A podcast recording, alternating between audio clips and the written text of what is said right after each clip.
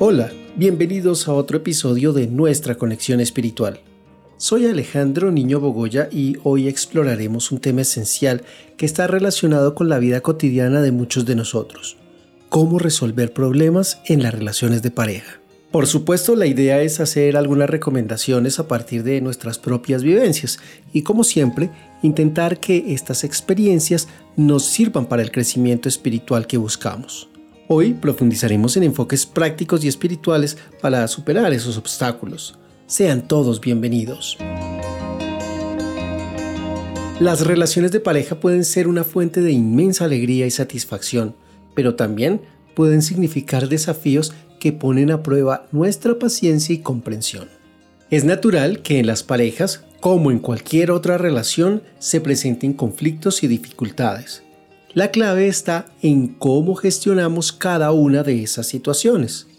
Es crucial abordarlas con empatía y una verdadera voluntad de resolución que busque beneficiar a ambos involucrados y, aunque lo hemos mencionado en varias ocasiones, la escucha activa, mantenerse en calma y evitar culpar al otro o incriminarlo y criticarlo de forma aguda y mordaz pueden ser determinantes en esos momentos de desacuerdo y de dificultad. Aunque no lo parezca, las relaciones son oportunidades inmensas y maravillosas para el crecimiento y para el aprendizaje. Una perspectiva espiritual a tener en cuenta es que cada persona con la que nos encontramos es un espejo que refleja aspectos de nosotros mismos. Eventualmente muchos de esos aspectos que nos desestabilizan del otro pueden ser esos que no aceptamos de nosotros mismos y cuando los vemos esa sensación de incomodidad se exacerba en nosotros, desencadenando emociones fuertes que nos suelen llevar al conflicto.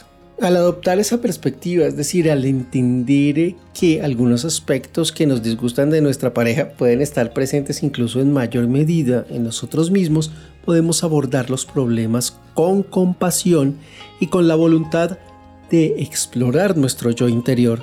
Esto quiere decir que vale la pena preguntarnos cuál es esa situación que suele desencadenar el malestar, la ira, para poder conversar al respecto, pero sobre todo para empezar a hacer ese cambio en nosotros mismos. También es importante recordar que somos dos personas distintas que provenimos de ambientes diferentes.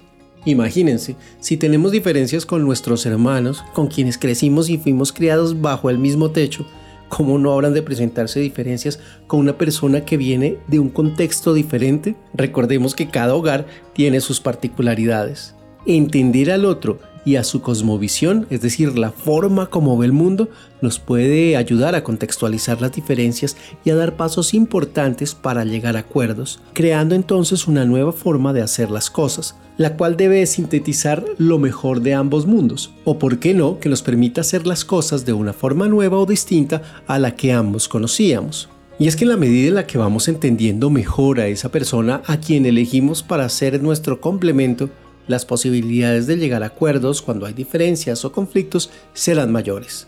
Ese es el verdadero amor, aquel que está lleno de comprensión y de cariño, el que entiende que pese a los momentos difíciles, el otro es una creación divina y que ha llegado a nosotros para enseñarnos. Así que esta es una justificación suficiente para calmarnos, para mantener la sensatez y pensar lo que vamos a decir, intentando no juzgar no culpar, pues eso genera inmediatamente un sentido de agresión en el otro y a su vez una reacción fuerte que puede hacer que el problema crezca. En ocasiones será mejor también detener la confrontación, serenarse e iniciar una conversación cuando la tensión se haya disminuido. Estas actitudes deben volverse una práctica, pues en la medida en que haya tranquilidad, objetividad y confianza, los problemas se irán resolviendo y las discusiones deberían volverse menos frecuentes. Igual, la idea es que vayamos aprendiendo en el camino para no repetir experiencias, aunque las diferencias podrían presentarse en cualquier punto de la relación. Entonces, como dije al comienzo, lo fundamental es la manera como las gestionamos. Esta semana te invito a pensar en esos aspectos tuyos que te disgustan y que ves reflejados en tu pareja. Intenta trabajar en ellos hazlo de manera consciente y verás que poco a poco percibirás menos estas situaciones en tu compañero o compañera de vida. También te invito a conversar de manera amorosa. a ver en esa persona el amor de Dios. Entiende que todos nos podemos equivocar y en el caso de que hayas hecho algo que pudo lastimar a tu pareja, pide perdón con el compromiso de mejorar tu actitud o eliminar aquellas acciones que le causaron dolor.